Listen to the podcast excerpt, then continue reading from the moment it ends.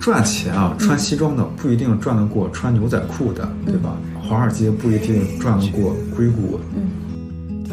就是你只有在做一个非常非常新的业务或者非常非常新的板块的时候，你会觉得你每做这件事情，你都是在学习，而且你还不知道它是否能成功的那种状态是最迷人的。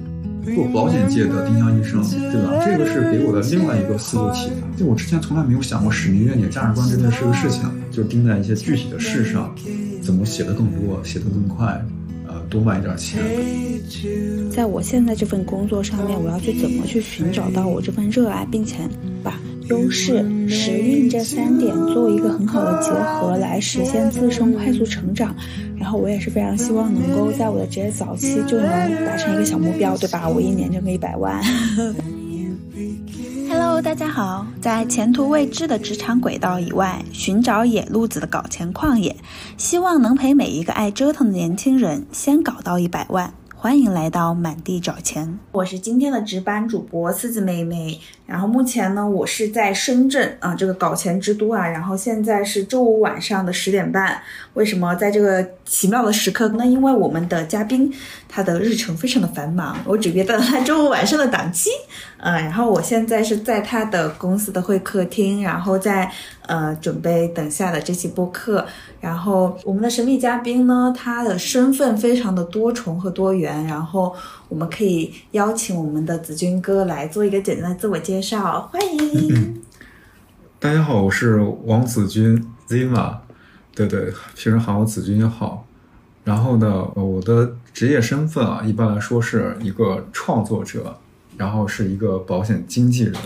加起来的话就是在保险领域里的创作者。但是我可以通过内容，或者说包括和同事啊，采用去这种只工作不上班的方式来进行获客，然后来做这个业务。呃，也可以关注我们的博客正在挣钱。哦，对，这个我忘记补充了，就是这是一档就是钱与钱之间播客的一个串台。然后记得子君学长的播客，当时就是也聊了非常多跟这种自由职业比较相关的话题嘛。我记得有过房产博主、基金博主，然后现在就是作为保险博主来介绍一下自己的这个经历，是吧？对对，刚才就说嘛，因为在这个播客里面，天天都是我采访别人。这次终于轮到我被采访了，可以好好讲讲，好好聊聊。对，哎，那其实我也比较好奇，就是你之前专业学的是什么，以及你为什么来选择走上保险这条道路？比较好奇。是，我知道大家其实都会有这个问题。我上次遇到这个问题，就是你之前是干嘛的，对吧？就是大家都感觉这个保险这个东西，其实都是你中年失业了，可能之前 HR 产品经理，对对对，产品经理，对吧？这些人可能失呃失业了，未来裁员，或者说这几年的教培啊、房地产，然后呃，然后现在然后来干保险，对，是吧？就感觉其实好像是因为各种被动原因，但是我踏上这条路啊，踏上这条不归路，我觉得恰恰相反，我是自己主动选择的，从最开始就是主动选择的。对我经常说我是学保险学专业的，我是保险学专业毕业的。就我我我我觉得这个很奇怪，就是我从来没有听说过有保险学这个专业。对对，因为其实我们之前聊了几期关于专业的话题嘛，然后当时其实就大家的认知里面，可能保险专业是不是一个非常小众的专业？嗯嗯，呃，保险学专业是这样的，它其实是呃和国贸、金融、经济学之类的是一样，属于经济学家的二级学科。对吧？大家有的可能是文学或者管理学大类的，然后下面是二级学科嘛，对吧？比如我们本科毕业发那个经济学学士学位，嗯，对吧？所以说其实是一个挺正常的。呃，像北大，嗯，这些学校其实都有保险学专业的啊。对，呃，只是说大家可能听说的会比较少一点。我觉得可能和这个行业有关系。大家可能第一反应都是保险卖保险还需要学嘛。呃，这有点人人都是产品经理，人人也可以是保险销售员的意思。是的，就是过去保险经经纪人或者说保险代理人、保险销售这个事情，过去这个人太多了，对吧？我我今天在评论区有看到，就是说他们村里面都是什么大爷大妈、六十七岁的老太太在干，在卖保险这个事情。对，呃，这个东西如果说说学术点来讲的话。保险这个东西啊，其实无非是和风险有关的财务安排，那其实到哪都有的。呃，但说回保险学这个东西啊，它其实会涉及到，它其实是一个非常古老的一个金融学科，因为它涉及的东西很多，它要涉及到，比如说精算，就这个产品应该覆盖怎么样的一个风险概率，应该花多少钱，嗯涉及到医学，对吧？有各种的健康险，对，是然后还涉及到这个法学，对吧？你这个东西怎嗯赔付啊，各种的对规章制度，各种是嗯包括这个，比如说怎么继承，嗯怎么分配，什么第一顺位继承人嗯这些东西，其实也都和保险是有关系的。所以它其实是个非常复杂的一个金融产品。那道理很简单，就是它肯定是需要学的。嗯对对，所以说，当然我当时啊选的这个专业，其实也没想那么多，也没想到复杂。我当时就是看到媒体和这个都在说啊，都在说未来程序员是已经饱和了。二零一二年的时候，嗯我二零一二年入学，都说未来程序员已经饱和了。呃，然后呢，精算师是金领中的金领，啊，金领中的金领，对吧？我是被这个吸引了。我真的是入学之后才发现，哦，这个东西是受到偏见的。就我我真的入学之后才发现，其他人都是被调剂的。啊，就我和另外和另外一个同学是自己选的这个专业的，另外一个同学是因为他妈妈是做保险的。对，真的，我真是入学之后才发现这个事情。其实后面也遇到很多偏见嘛，就对吧？就是保险学还需要学嘛，你们对什么这个，然后特别是同学，其实也都是处在这个氛围，都不理解嗯这个事情。呃，所以说很多有的转专业什么的，比如说转到金融啊、会计什么的，啊、转到那种比较相关的。但是其实我还好，我就没有去这个去想，呃，也犹豫过，也不是没有想，也 也也犹豫过。当时其实我也有这个选择，只是我后来发现，真的一个很简单的逻辑就是，我发现身边认知越高的，他越认可这个事情，越认可保险这个事情。呃，我觉得这是一个侧面因素啊，其实让我坚持了下来。对，就是因为我能感觉到你，因为你看各种数据，宏观数据，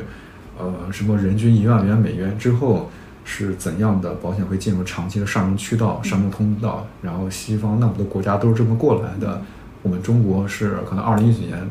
人均 GDP 应该是一万美元吧，嗯。对吧？那所以说它是一个从各种宏观趋势上来说的话，它是有很大的一个机会的，而且又受到那么多偏见，证明会不会有一种想把这些打破的那种冲动？会有那种信仰吗？对，证明它有红利啊。嗯但是我当时说实话，很多时候可能大家想的时候想法也没有那么这个远。嗯我当时还有一个很朴素的想法，就是、那我考研是不是简单一点，对吧？对方这么多大学其实都是保险学研究生，然后那么多人看不上又转专业干嘛呢？我去考这个。比如说，我当时嗯我毕业时候考这个中央财经的保险学专硕，那我觉得我考这个不是相当于更轻松点儿吗？啊，是对吧？嗯这些当时这个想法，后来啊，说实话，这个还是给我带来很多便利的。就车企也有这个需求，嗯那我就发现我还可以去车企，我又去了国内第一家的互联网保险公司嗯中安在线。如果说我刚毕业直接去的话，我可能还去不了中安在线，哦对吧？这就是我觉得是曲线救国吧。以我这个本来不出色的这个学历，就擅长打一些翻盘局。对，就是一些可能相对比较有嗯特色或者相对稀缺的，对吧？嗯比如说车企，它需要保险的人人才，嗯但是确实有好多学校就没有这个专业，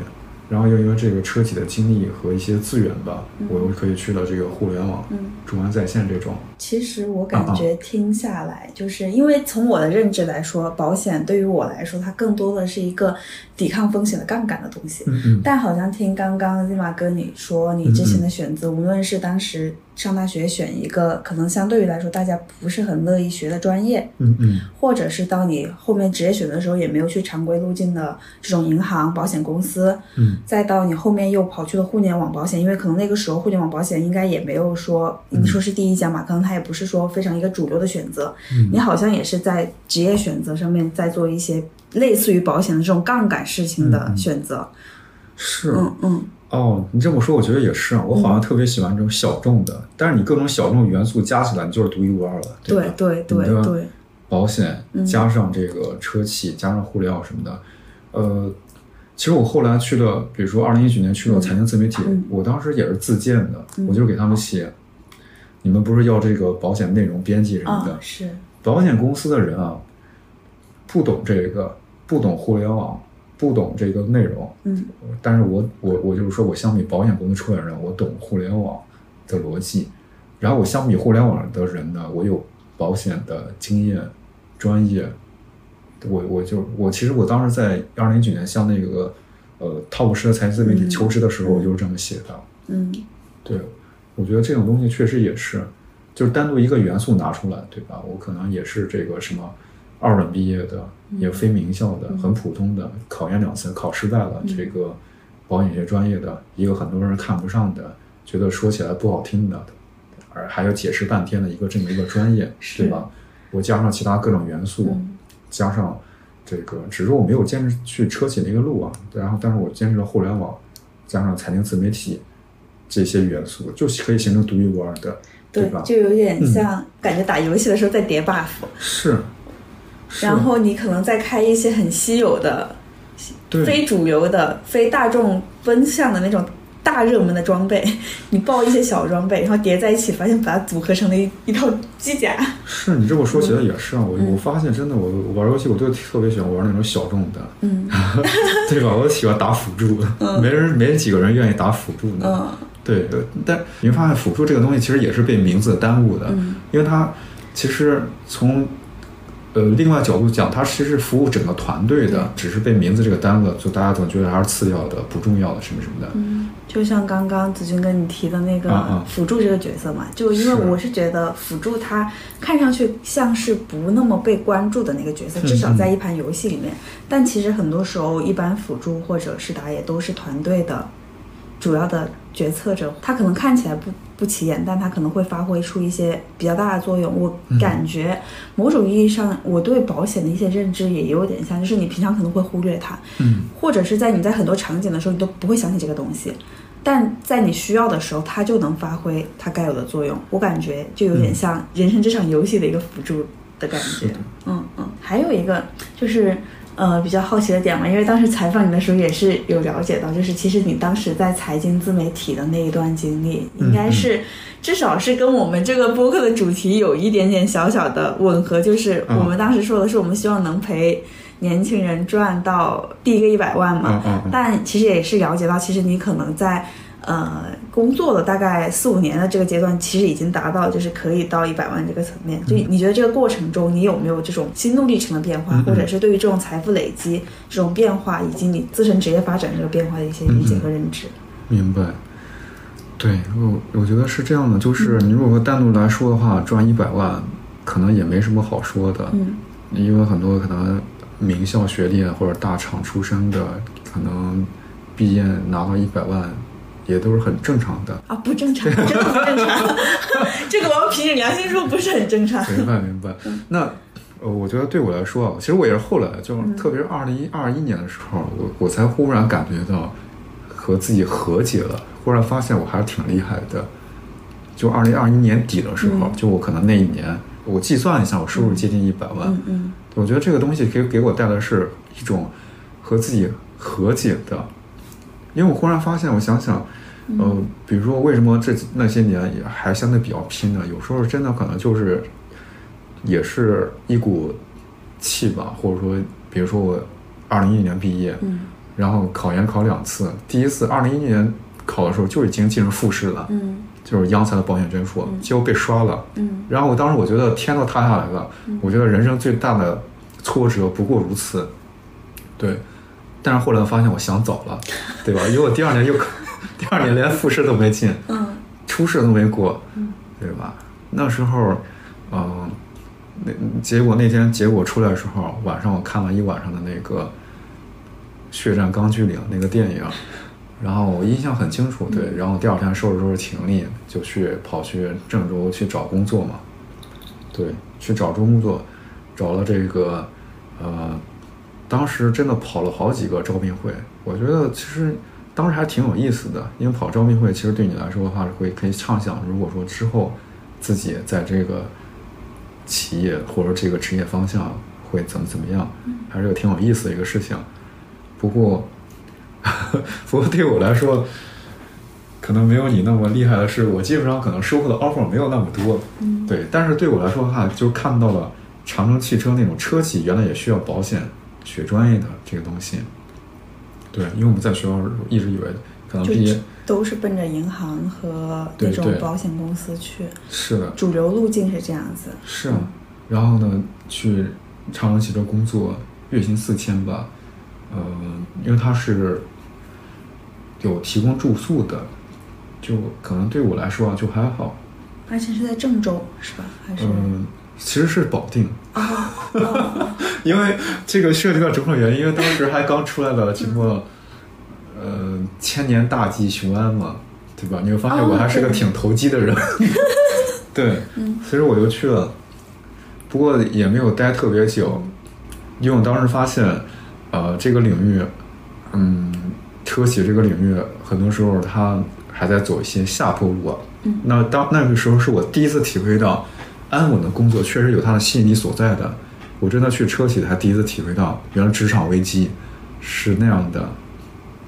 就可能当这个企业效益不好的时候，从上到下大家都是可能都如履薄冰、战战兢兢的。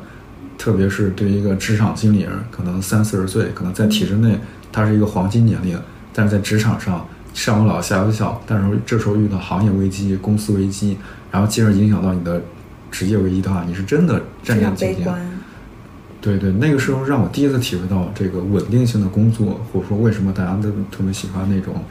体制内的，真的是我第一次体会到。但你后面从来没有选过体制内的。没有没有，嗯就是那个时候是让我第一次体会到这个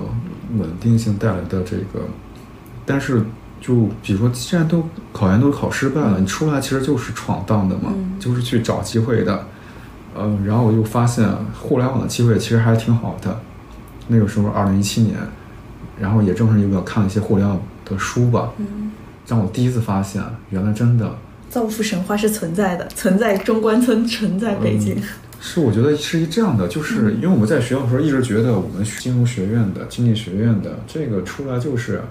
也是社会分工里面最赚钱的，嗯，是。对吧？但是那些看了让我那些书，让我第一次意识到，原来还有互联网，其实还也挺赚钱的。就是赚钱啊，穿西装的不一定赚得过穿牛仔裤的，对吧？那个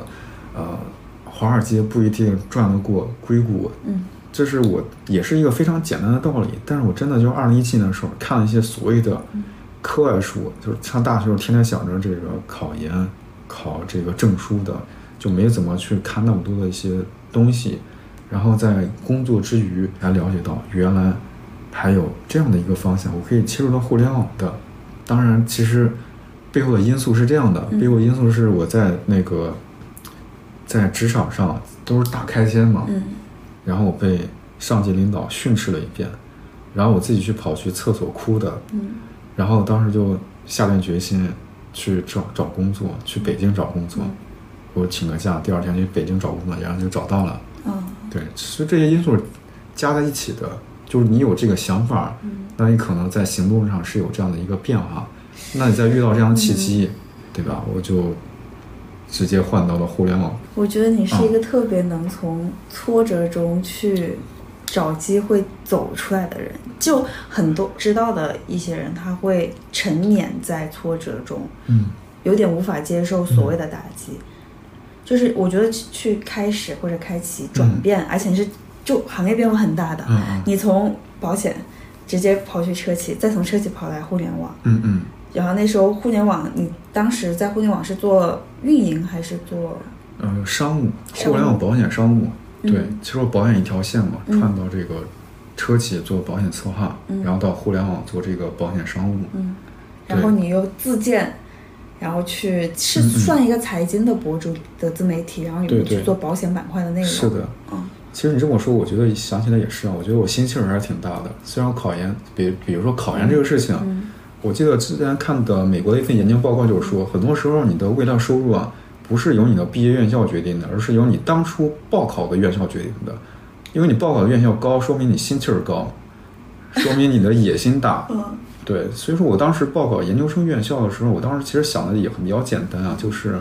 呃，以可能以我的本科的那个学校而言，报考那种学校的话，什么央财啊这种还是比较高的吧。但是对我而言，就是因为你既然要选择啊，你就选择那种目标比较高一点，才更有动力嘛。换做一个相对次一点的，你其实就觉得没有什么动力可言，就是野心这个事情。你如果这么说的话，我觉得，呃，你从挫折里面跳站出来，是因为我我有野心，嗯，是因为我觉得，我觉得可能也是比较自负吧，就觉得不甘于此。对对，比如比如说啊，我当时 考研失败的时候，说实话，我想起来，我当时在老家的人民广场上和我的初中同学，我初中同学是北交大研究生，我给他说的，我今年啊，你看去长城汽车，我工资是四千，我我未来几年每年翻倍，八千，什么一万，满足了，对对对，我真 印的证了。是是真的，我后来真的，你让我二零二一年那个最后一天去复盘一下，真的是我发现我确实是实现的。嗯，有这个目标的话，其实就会去想，对吧？比如说我在长城汽车确实一四千，那问题就来了。我在待第二年、第三年，我就是熬资历而已。可能过了几年，我四我不会不过是由四千到什么六千、嗯七千，但我就得去换啊，对吧？我就得去想，再去琢磨。得加杠杆。这个问题在于哪儿呢？对吧？我觉得怎么去突破这个，然后就发现互联网其实还挺赚钱的，互联网领域当当年增长还是挺多的。然后我就想到去编程啊，我再去学编程。对，然后后来发现我可以去通过运营，当时运营工作也没出现几年，最后才发现我可以通过自己的专业，保险业专业也可以去干互联网相关的，对吧？互联网保险公司，嗯，我可以去这个。对，去互联网保险公司其实也是，其实也挺苦逼的，住在五环外，然后什么通勤，当然我那个公司还挺好的，呃，就你下班什么打车都是报销嘛，啊，对我打车报销一趟得一百多块钱吧，因为我住在五环外，我住在那个什么大兴，我当时工作、哦对工作单位对我当时工作单位没几步就走到中南海，这个东西能说吧？对吧？在西城，就就二环里很近嘛，嗯对吧？工作单位在那儿，嗯结果下班回就是那种真的北京折叠式的，我下班打车的话，司机是直接走高速的。我去到大兴那么远，上班时候是因为有地铁就还好，就当时其实还是挺苦逼的。然后我后后来觉得，在北京那个时候也是被 PUA 的，嗯也是，说实话也是去厕所哭的那种。哎，我现在想想，真的还是也是这样的情况，嗯，但是当时感觉就还好。就过去了。如果让它变成经历的话，现在回头看，可能就还好。当时其实我也想过要不要回老家，嗯但那个时候就是又看了另外一本书，看了那个陆明的《大国大城》，嗯他大概意思就是说，中国的大城市不是太大了，而是还远远不够大，呃，会有更多的这样的。我自己体会也是，我其实正是因为去了北京，才看到，呃，虽然没赚到什么钱，还受了很多委屈，对吧？住也住也住不好，吃也吃不好，还各种风沙雾霾、冷，对吧？呃，但是呢，确实也看到很多机会，就比如说你就知道这个行业的上下游是怎么样的，嗯也看到很多一些高大上的、比较体面的，什么五 A 级的写字楼这个这种东西，嗯，然后我觉得对我来说还有一个比较大的影响，就是我当时在北京的话，看到一些工作机会是保险内容，就既懂保险又懂内容这种工作机会，在我之前来说是从来想象不到的，嗯。对。吧？那个时候是二零一八年，那个时候抖音其实也就刚火一两年吧，然后我当时就发现，呃，相比于传统的模式，传统的什么线下陌生人拜访，又去、嗯去，呃，做营销，给他直接推荐产品，对。其实他没有什么用户和经理人之间的信任。对，然后我就发现那个时候，抖音上，嗯你像二零一七年我给同事讲的时候，他们还没听说过抖音呢，啊对吧？二零一八年的时候，我看抖音上你讲保险，真的，呃，一万块钱的成本获得上百万的粉丝，火火突火热的那种。嗯呃，包括微信群里面，大家在讲保险、聊保险，各种的这个，包括一些微众公众号，这是让我第一次意识到，你发现我们通过保险，保险这个东西，它本质无非是和风险有关的财务安排，嗯对吧？只要有风险在，它就有这个产品在，那有这个产品在，它无非是伴随着不同的渠道、技术的发展，有新的产品、新的渠道，对吧？有新的产品，互联网产品，有新的渠道，大家可以通过什么微信、抖音，这个时候，呃，所以说我二零一九年发现了这个，呃，来到广州去参加这个财经自媒体，去搭建这个保险板块我觉得这个是可能那个什么命运齿轮的转动的开始。哦，对，就是你把前面累积的那些，无论是在车企还是在那个互联网保险公司，就你累积的，还有你一直在关注的这些东西，然后在这个地方，对，但是当时接触的这个为什么能接受呢？其实也是看到一些新的趋势啊。嗯嗯，对吧？比如说当时有看到一些什么金融财经的公众号秦晓明，哦，对吧？当然这个东西我是后来才意识到，可能这个后来用这个词“艺人公司”嘛，嗯对吧？但是当时是当时其实没有这些想法，只是说看到案例，看秦晓明这种他一个人写财经的、金融的公众号，其实也可以运营的很好，是，对吧？当时只是懵懂中觉得这个是有道理的，人家本来就是一个呃轻资产的，不需要那么多人的。让我想起《纳瓦尔宝典啊》里面他说的，就是财富的累积，其实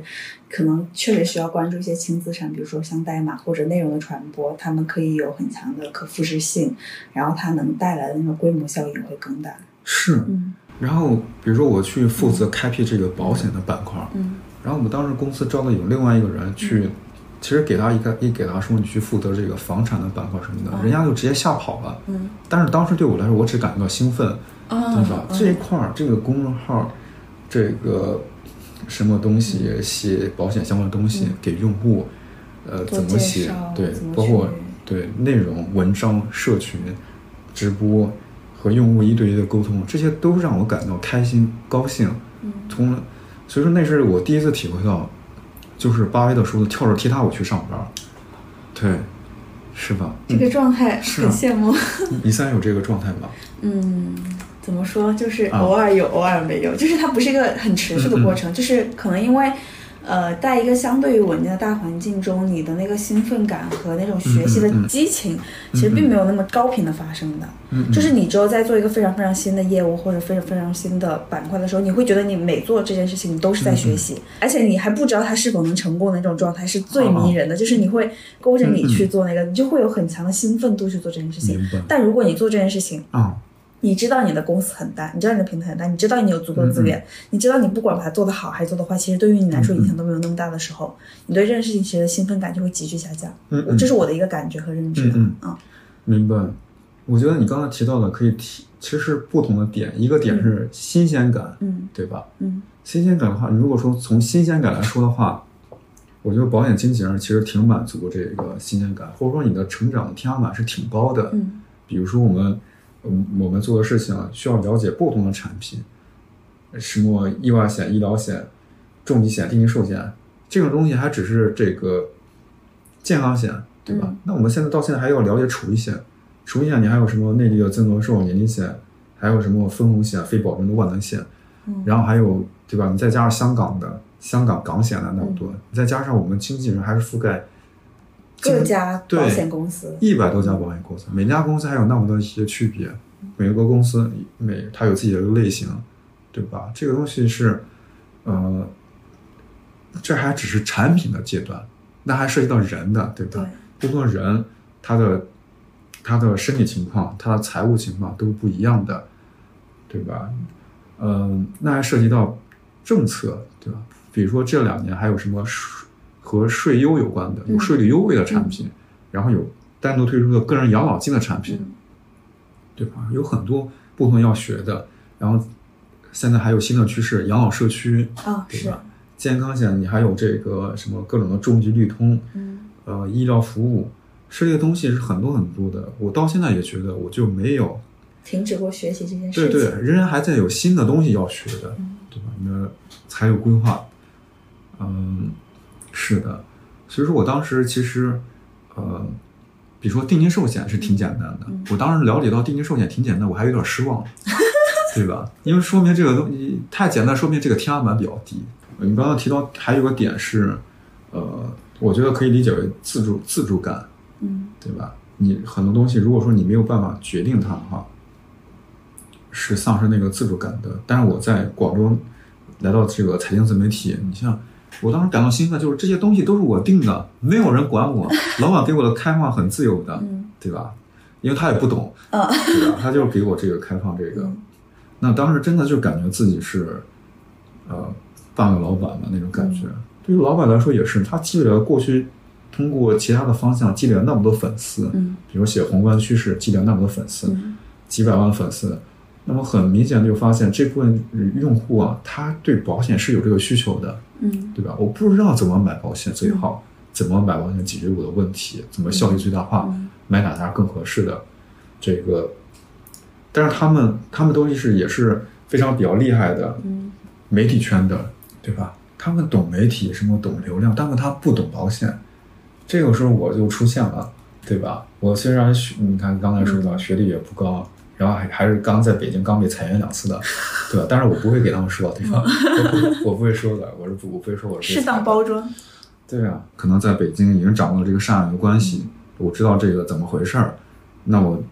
无非就是我在对接渠道、对接产品、对接经纪公司给我产品，保险公司给我产品，然后去把它写出来。至于怎么写，怎么和用户，怎么用户视角讲用户感兴趣的这个东西，就是和那些媒体大佬学嘛。嗯对这些东西都可以串联起来。呃，那你就相当于，当然这几年可能会比较多一点，但是在几年前，你既懂保险。你既懂保险又得懂内容很少。我觉得你如果说搁二零二三年来看的话，就是你既懂内地保险又懂香港保险的，对吧？二零二三的人很少，嗯这些东西就是一个复合型斜杠吧。对，这复合型那个人才我没说出口，有点太就自太就就跟。我一开始介绍你的时候，我想一想不好介绍，因为你的身份太多元了。我觉得我当时认识你，嗯其实本质上也是因为你创作的内容。我觉得你就是在极客上分享那些内容嗯是，呃，因为我那个时候其实也一直在关注保险的东西，嗯但我可能一直没有非常成体系，或者是一直没有就是。没有看到非常贴近人人的角度去讲的东西，很多都是在介绍这个产品，嗯然后告诉你这个产品哪儿好哪儿怎么样，但是他没有从一个用户的视角去跟你讲这个故事，嗯，嗯所以其实你很难有代入感。是，因为对于一个用户来说，你直接跟他说这个产品它的呃更便宜，它保障更多，但如果你没有串起来一个故事的话，其实用户很难跟你共鸣，嗯嗯很难了解，也很难信任。嗯但我觉得当时我的感受就是，呃，我看了你写的东西之后，我觉得嗯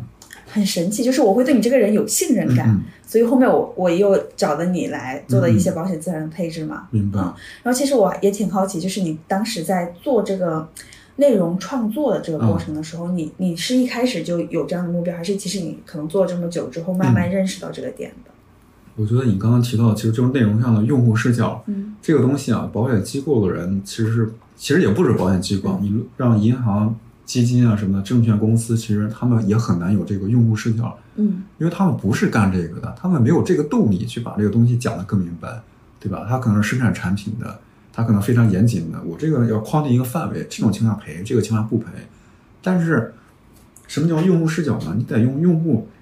感兴趣的、能听得懂的语言。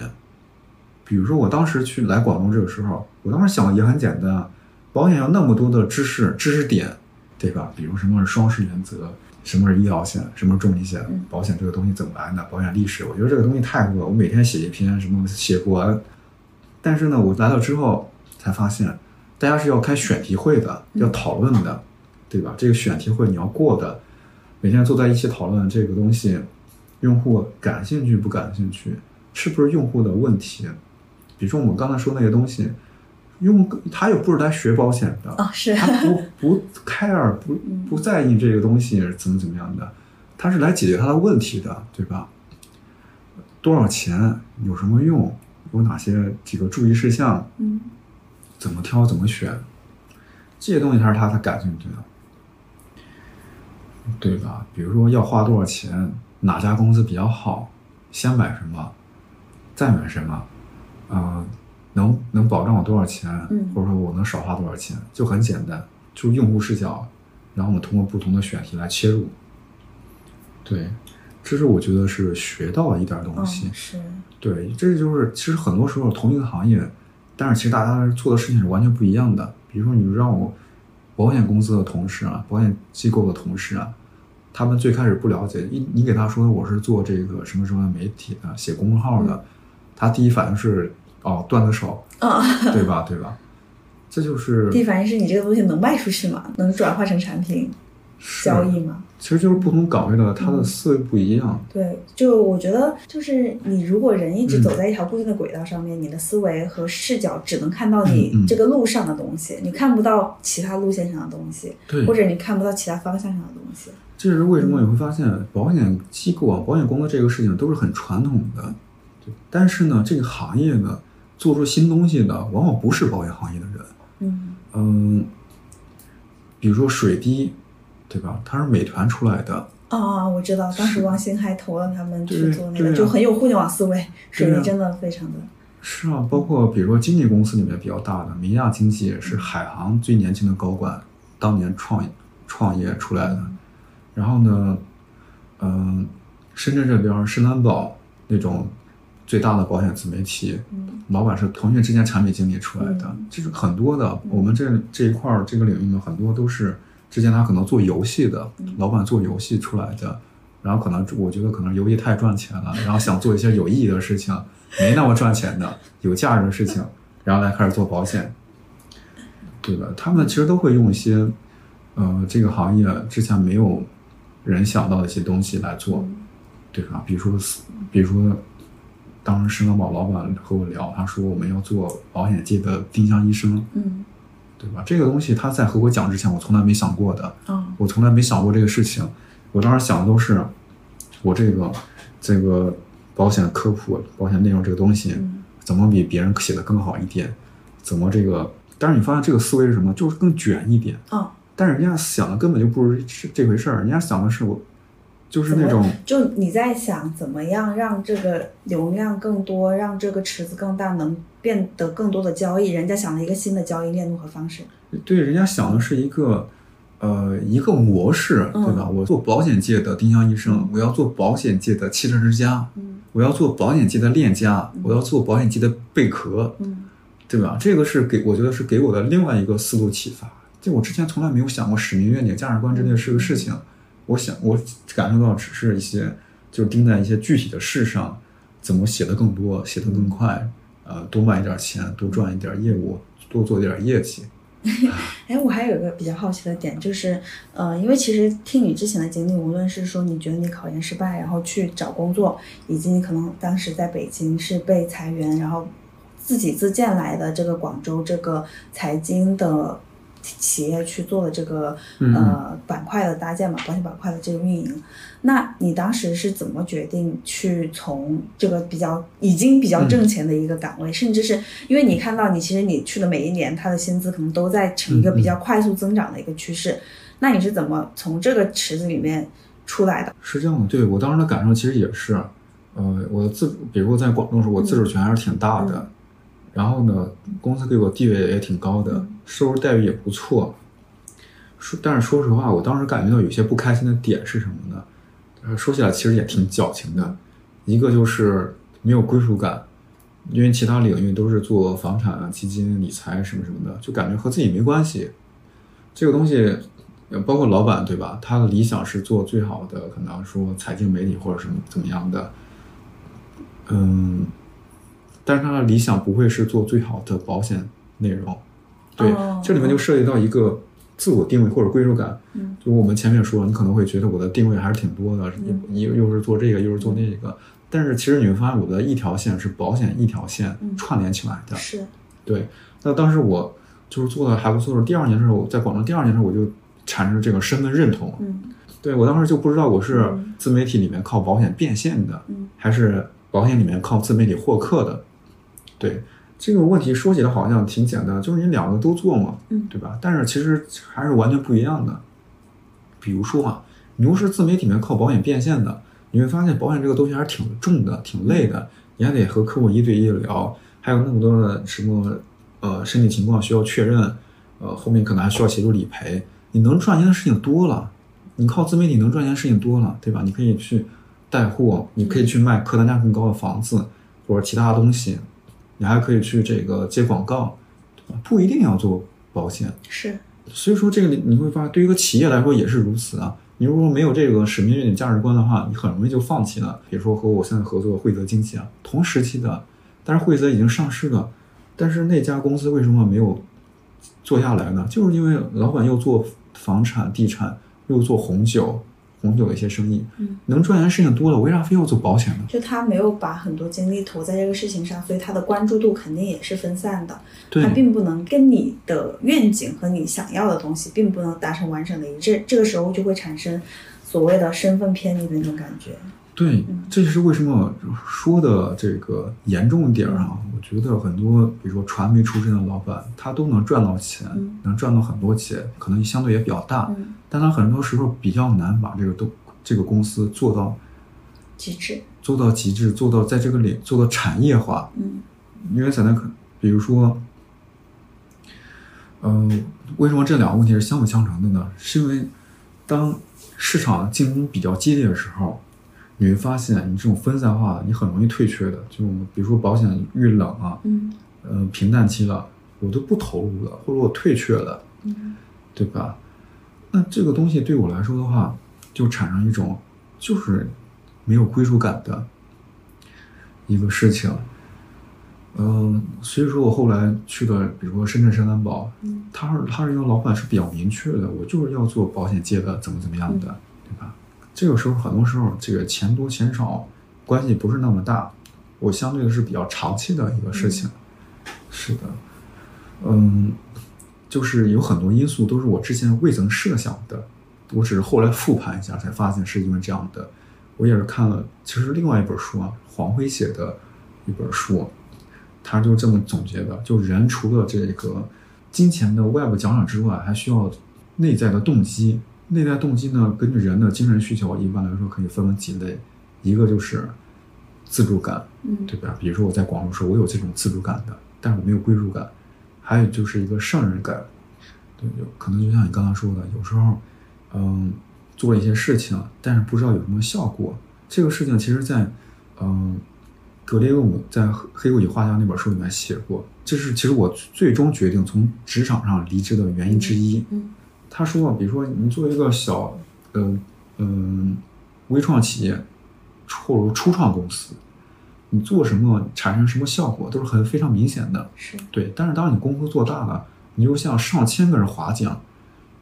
你根本就不知道自己的效果是怎么样的，是就没有这个动动力来源，很容易这这是普遍问题。我之前要离职的时候，我和另外几个总监，可能有的负责多媒体的，有的负责销售的，就是销售总监，我发现大家吐槽的是同样的问题。比如说，作为一个初创公司，开始效率挺高的，但是后来很容易出现这种各种的公司病，它是必然的。嗯，只是你觉得在那个阶段，也是时候出来做一些自己想做的事情，嗯而且你也有一定的积累和呃这个能力。或者说说的比较直接一点啊，就是在职场上之前都是做管理嘛，嗯这个原因很多的。如果从利益上角度来嗯来讲的话，就是发现我只能获得一笔工资，获得一笔月薪，嗯但是后面的这个客户啊，我的作品什么都和我没关系。它都是属于平台的资源。对，是属于平台的这个。然后呢，而且呢，我还得这个不断的重启。比如说我今年做了一百万，那明年一百万就是基本要求及格。嗯你得做二百万、三百万、四百万，对吧？嗯才是更好的。嗯，从利益上来角度来讲是这样，就是我你会发现我从来不是一个好像就是一个诗与远方的人，为了自己理想什么的我可以不要钱怎么样？嗯我觉得恰恰相反，我觉得我还是相对比较世俗的，就无论是从我选择这个专业，呃，还是这个换城市、换工作，甚至说跳入职场，选择相应比较独立的这个方式来工作的话，呃，比如，比如说现在我我可以只工作不用上班，嗯也不是说纯粹的就是为了自由而，而是我觉得它反而确实也是一个相对比较长期的，对我比较有利的一个事情。我甚至说可以把我的，比如说我的长期健康、我的长期自由的、我的相对来说可能家庭，呃，更容易兼顾一点。嗯这个东西我也可以折算成利益。嗯对，当然这个可能也是比较可悲一点的，就是，呃，我们现在社会的一般等价交换物，大家感受最直观的就是金钱嘛。是你之前学精算师，那你觉得你现在的这种职业习惯、嗯嗯或者是这种观念认知会跟这个有关系吗？会受到影响吗？嗯，我觉得还确实还是有一定影响的。就是这个专业这个事情，我的感受就是，其实对这个人的性格塑造还是有一定影响的。是是，对，所以说我去那个游乐园的时候，去迪士尼的时候，嗯我的感受就是，我觉得我还挺羡慕他们的，因为他们是给这个人带来快乐、幸福的，对吧？嗯他把你当做小孩子来哄，而我们的工作呢，就是听他讲，你要意识到什么风险，对吧？所以说有条款就是说，做保险的特别像黑社会，对吧？你也不想你的家人遇到什么问题吧？嗯，就是那种好像有危险或者怎么样的，就因为你们是要去预估最坏的情况，是，然后去去制定一些保险方案，去嗯。抵抗这些最坏的情况的发生。但有些时候它就是会发生。是，呃，不，我的感受是这样的，我的感受是，嗯，其实很多时候大家不知道自己喜欢的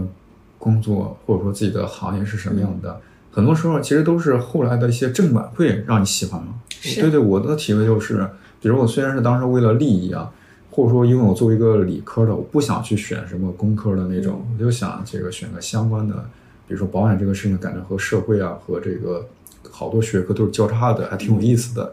对我选的，包括我工作到现在，我的感受就是，呃，比如说卖保险这个事情啊，我觉得还挺有意思的。一个是保险，你发现它是个合同，是个契约，是个看不见摸不着的。你相比其他产品是有它很大的一个特点的，而且它又确实就是又和法学和精算和医学都有关系，而且它又是和这个人，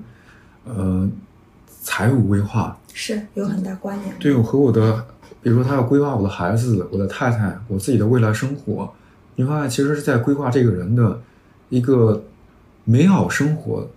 对，所以我觉得，对我后来总结一句话就是：我们不是保险产品的搬运工，嗯，我们是客户美好生活的规划者。这个角度很有意思。对呀、嗯，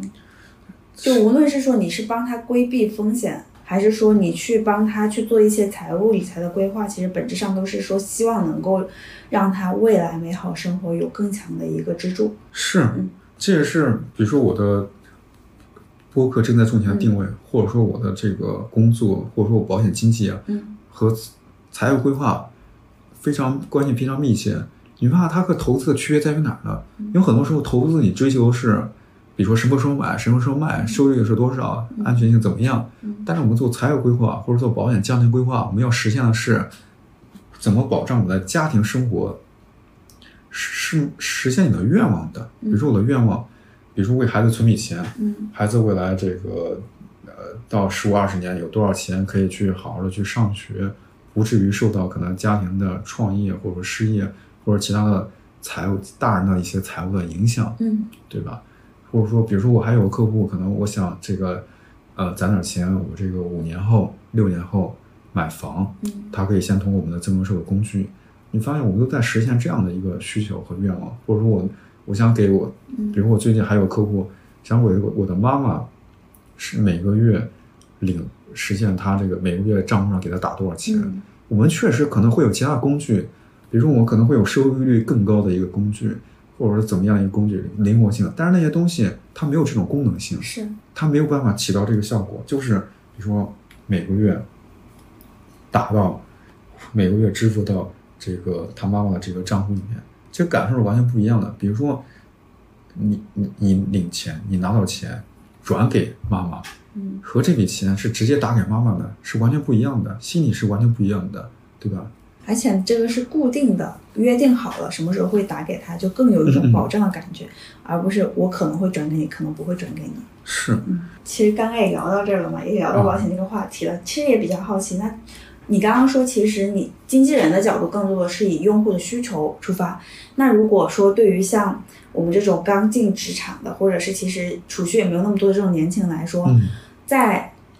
他们的这种对于保险的需求层面来说，通常来说有什么配置的思路或者是这种建议吗？是这个，其实还就是以终为始嘛，嗯回顾我们的风险是什么，回顾我们的需求是什么。呃，你会发现人的风险啊，无非就是和健康有关的，无非就是生老病死残。嗯那它对应的呃这个险种呢，就是意外险对应残疾，嗯重疾险和医疗险对应疾病，嗯对吧？然后寿险对应死嗯死亡的这种风险。它都是可以对应起来的。那像增额寿或者年金险对应的是老的一种风险，对吧？你会发现，老也是一种风险，活得太久也是一种风险。是因为现在大家，比如说二十岁毕业，六十岁退休，工作四十年，搁以前可能六十岁退休没几年就去世了，那你工作四十年养活自己十年完全没问题，对吧？但是现在问题是大家可能活到八九十岁，六十岁退休，你活到八九十岁，那得二三十年，对吧？相当于你工作四十年，大家现在工作可能工作的时候还养活不了自己呢。工作四十年，然然后你再退休养自己，退休没有收入的三十年，对吧？那说回到这个话题，就是说我们作为一个刚毕业的年轻人，其实就先考虑好自己的活着的时候风险就好，呃，基础的就是意外险、医疗险、重疾险，嗯对吧？就把这些健康险覆盖好就好。如果说保费花多少的话，意外险、医疗险都很便宜，嗯几百块钱就够了。嗯呃，重疾险可能几千块钱，那可能就是工作个一两年，然后有这个预算可以买。至于说寿险的话，有那种定期寿险也很便宜，呃，也很便宜，它杠杆比较高，那个可能也是这个，比如说车贷、房贷，或者有成家立业的、结婚了，这些都可以可以投保。大概顺序是这样的。是的，是的，我感觉听下来收获真的好多。其实今年年初我也是找子君哥把我的整体的保险做了一个完整的配置，当时还给我的父母也做了一个保险的配置。呃，我简单回顾一下我的情况，应该是我先把我最必须的百万医疗险、意外险和寿险都配齐了，然后还花重金。购买了长期重疾险，然后是可以多次赔付的。我觉得这个其实还是蛮实用的，以及我觉得这更多的是给我未来的职业生涯和不确定性做一个风险的兜底嘛。相当于我有最基础的这个保障之后，我能更好的去做我的工作。那此外呢，我觉得呃，因为当时对接我的是艳丽，我觉得当时给我家庭，尤其是父母层面做一些医疗配置的时候。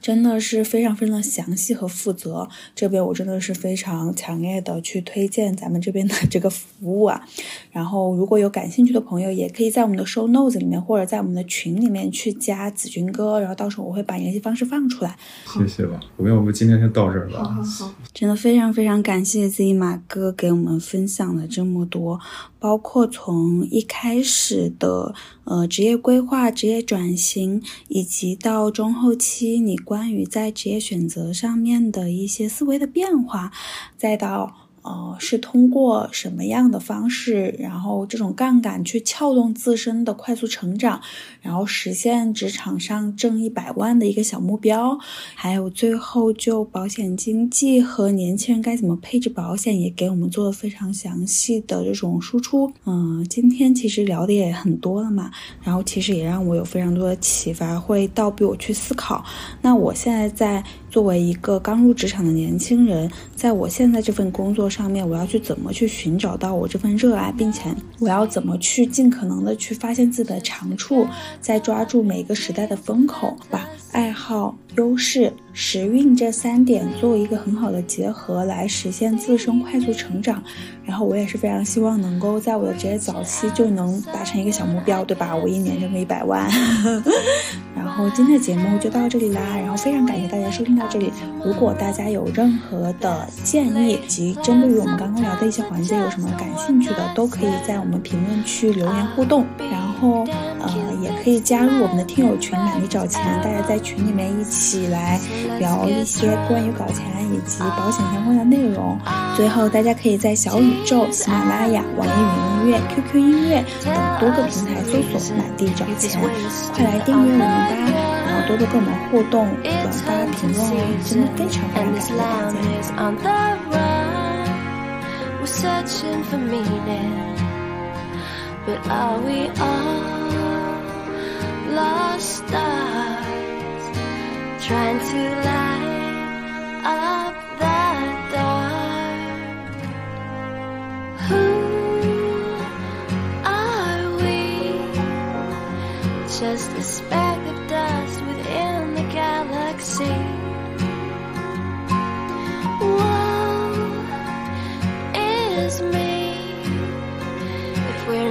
careful turns into reality. Don't you dare let our best memories bring you sorrow. Yesterday I saw a lion kiss a deer. Turn the page, maybe we'll find a brand new ending. Where we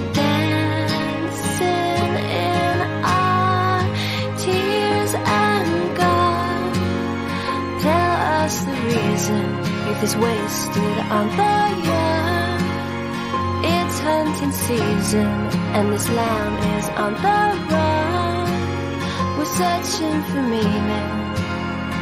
but are we all lost